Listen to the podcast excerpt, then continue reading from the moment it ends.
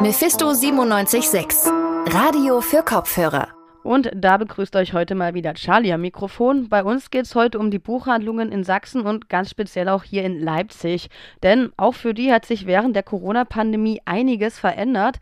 Erst waren die Buchhandlungen ganz geschlossen, wenn wir uns mal zurückerinnern. Seit drei Monaten haben sie jetzt wieder weitgehend geöffnet.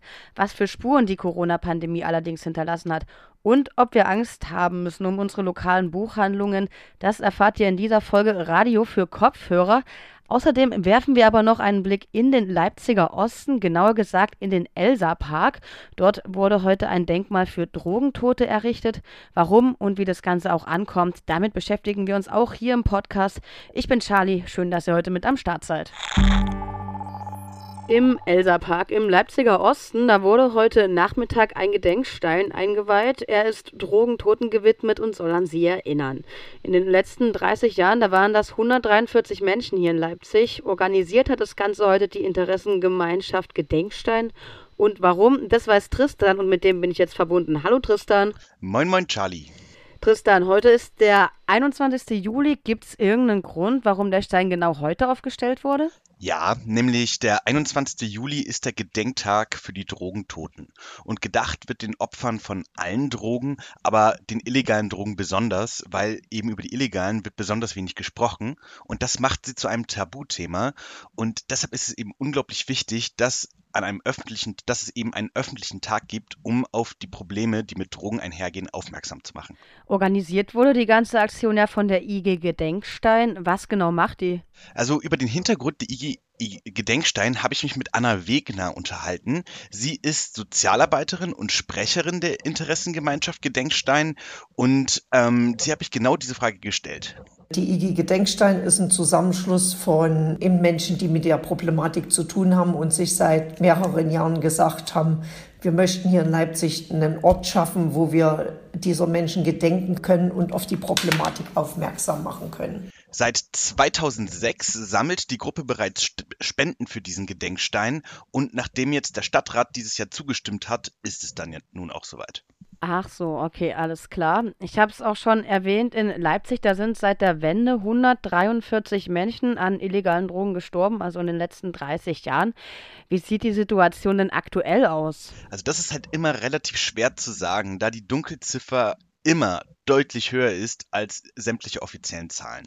Anna Wegner sagt, das Hauptproblem sind mit Abstand eben immer noch die legalen Drogen Alkohol und Tabak.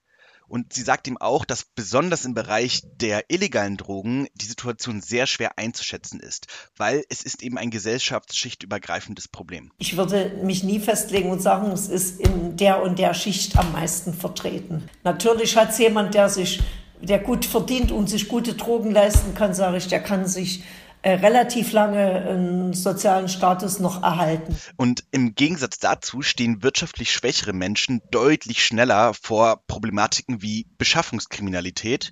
Dann gibt es natürlich noch gesundheitliche Probleme wie Streckmittel in den Drogen oder dass die Drogen selbst einfach unsaubere Substanzen sind und weitere. Okay, also kann man auch nicht klar sagen, dass es eine bestimmte Menschengruppe jetzt gibt, die eben besonders Probleme mit Drogen hat.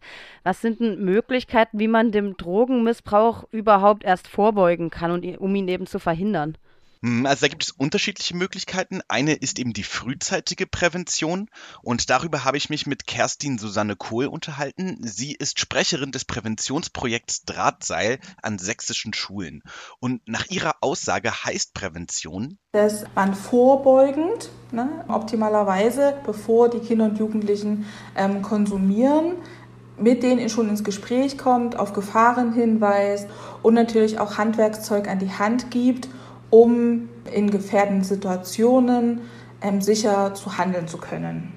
Und die Organisation Drahtseil geht in Klassen und versucht mit den SchülerInnen über den Konsum von Drogen zu reden. Das findet ohne die jeweiligen Lehrpersonen statt, denn natürlich soll mit den Schülerinnen und Schülern offen geredet werden und das ist mit den Lehrpersonen oft nicht möglich. Mhm, aber zielt nicht Prävention eigentlich genau darauf ab, die Kinder eben zu erreichen, bevor sie überhaupt Drogen nehmen? Ja, an sich schon. Ähm, das Projekt Drahtseil will möglichst aufklären, eben wie du gerade gesagt hast, bevor die Kinder Drogen nehmen. Doch die popkulturelle Aufladung von Drogen wie beispielsweise Cannabis führt eben dazu, dass Kinder schon sehr, sehr früh und deutlich früher als vielleicht noch vor einigen Jahrzehnten in Kontakt mit äh, damit kommen.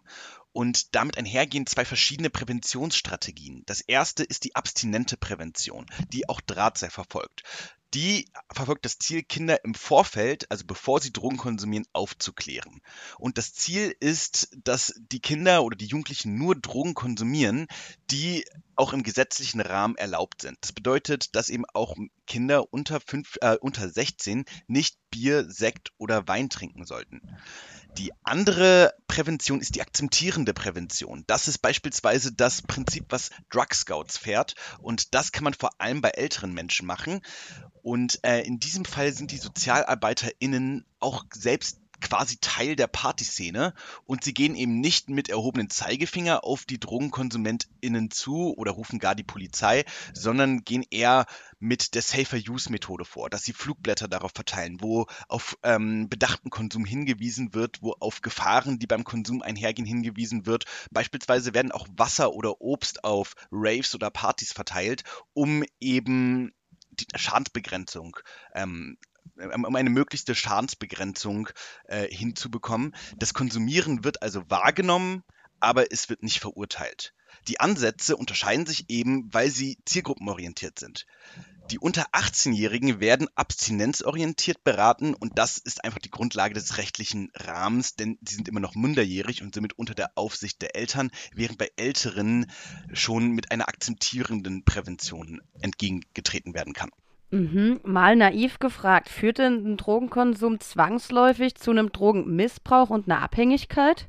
Nach der Aussage von Kerstin Susanne Kohl ist das nicht immer der Fall.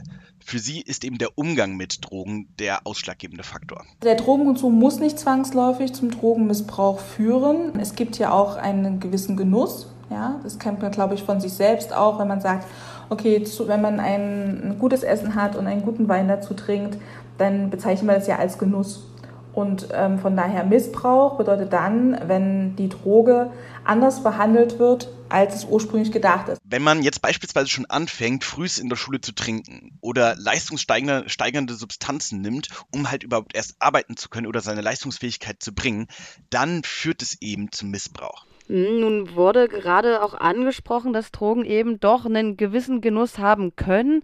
Wie sieht es denn dann mit dieser Vision von einer drogenfreien Welt aus? Ist sowas überhaupt realistisch?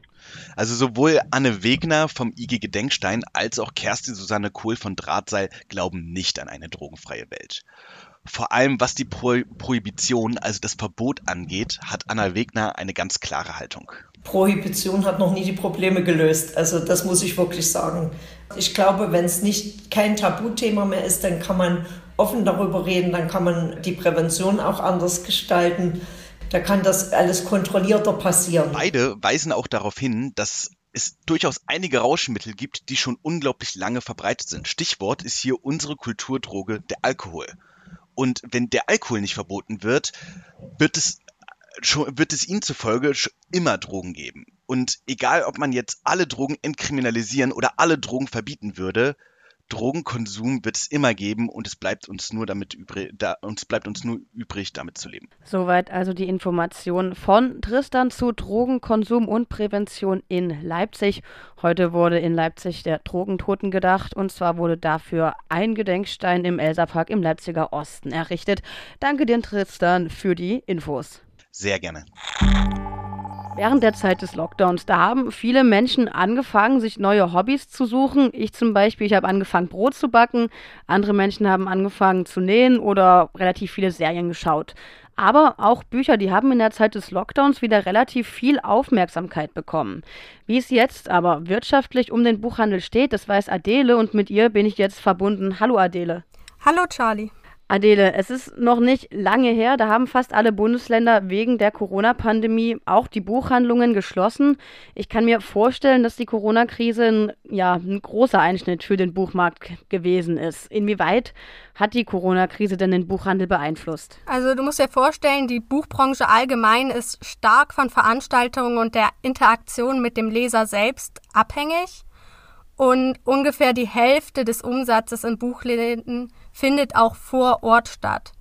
Das heißt, gerade die Ladenschließung war für Buchhandlungen sehr fatal und für die Verlage war halt gerade die Absage von Veranstaltungen wie Messen oder auch Lesungen sehr fatal.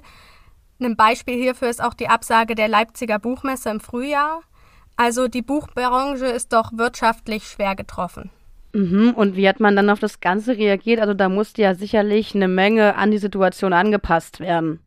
Genau, also allgemein gab es eine gute und schnelle Reaktion, vor allem im digitalen Bereich. Es gab Online-Angebote von Lesungen, aber auch Lieferdienste und vor allem auch die Online-Shops wurden aufgestockt.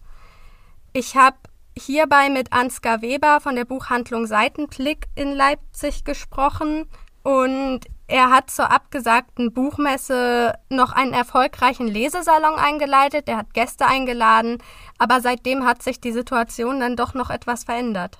So, die einen Sachen sind alle ausgefallen. Bis heute haben wir alle Veranstaltungen abgesagt, weil halt einfach äh, bei uns die Atmosphäre, die Umgebung wichtig ist und das, die Bedingungen das einfach nicht ermöglichen, eine Veranstaltung so durchzuführen, wie wir, wie äh, uns das äh, eigentlich hier vorschwebt und wie wir das kennen. Ansgar Weber hat außerdem angesprochen, dass manche Bücher gar nicht erst bei ihnen ankamen, weil halt auch Verlage auf die Krise reagiert haben. Auch ein Großteil der Verlage musste ihre Programme ändern.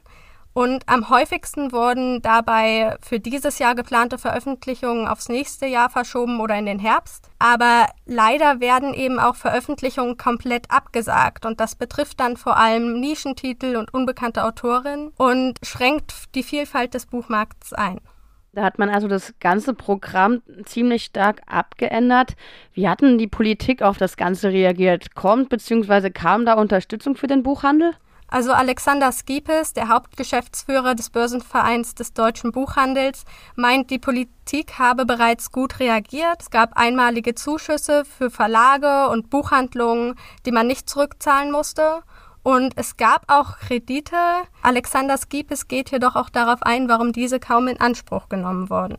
Das wurde auch teilweise in Anspruch genommen, ist aber das Problem logischerweise, dass Kredite zurückgezahlt werden müssen und äh, die Situation habe ich Ihnen geschildert, dass äh, die Umsatzrenditen so gering sind, dass da keine Finanzpolster sind und das Geschäft wird jetzt auch nicht alles nachgeholt. Das bedeutet also, einen Kredit kann man dann nur schwer zurückzahlen. Deswegen war das für uns besonders wichtig, äh, dass es diese Zuschüsse gab, die eben nicht mehr zurückgezahlt werden mussten. Das weist ja schon so ein bisschen auf die Verkaufszahlen im Allgemeinen hin. Wie sahen die dann in den letzten Monaten aus? Wie haben die sich entwickelt? Also die meisten Bücher wurden am Tag vor der temporären Schließung gekauft. Das heißt, man kann auch so ein bisschen von Bücherhamstern sprechen.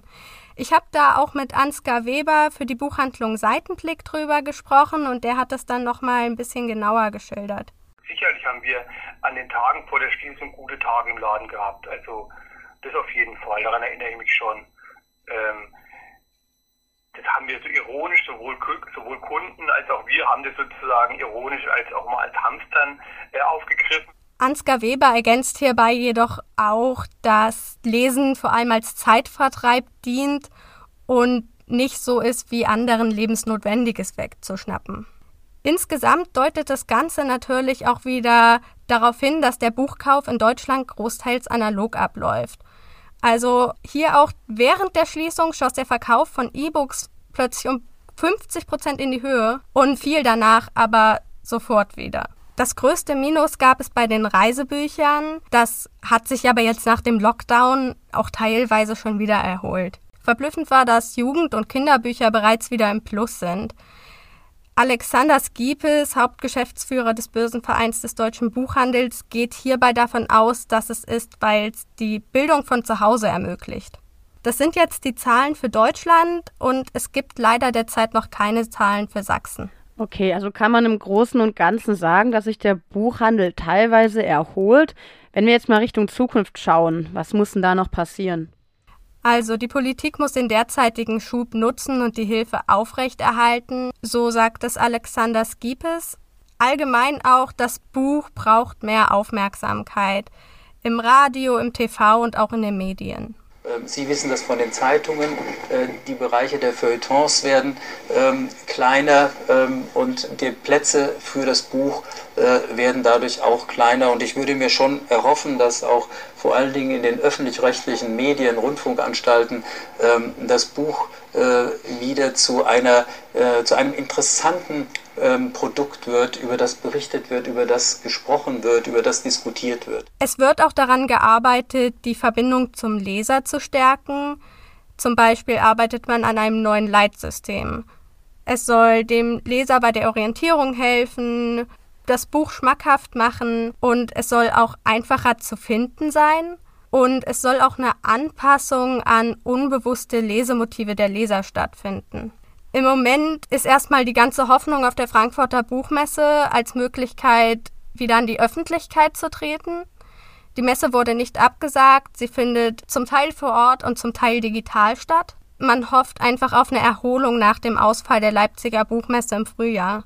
Allgemein wird auch darüber nachgedacht, die Leipziger Buchmesse eventuell nächstes Jahr zu verschieben. So steht es in einem Beitrag von MDR Kultur. Es heißt, Änderungen müssen in Betracht gezogen werden.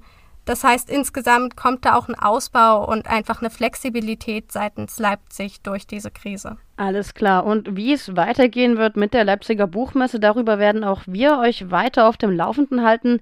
Danke dir, Adele, für die Infos. Die genauen Zahlen dazu, wie sich der Buchhandel jetzt während der Corona-Krise entwickelt hat, die könnt ihr auch auf der Seite des Börsenvereins des deutschen Buchhandels nochmal nachlesen unter börsenverein.de. Den Link, den findet ihr auch auf unserer Website. Und damit sind wir auch schon am Ende der heutigen Folge von Radio für Kopfhörer Leipzigs Tag im Rückblick. Ein dickes Dankeschön geht heute an Judith und Annalena. Die haben diese Folge nämlich zusammen mit mir geplant und auf die Beine gestellt.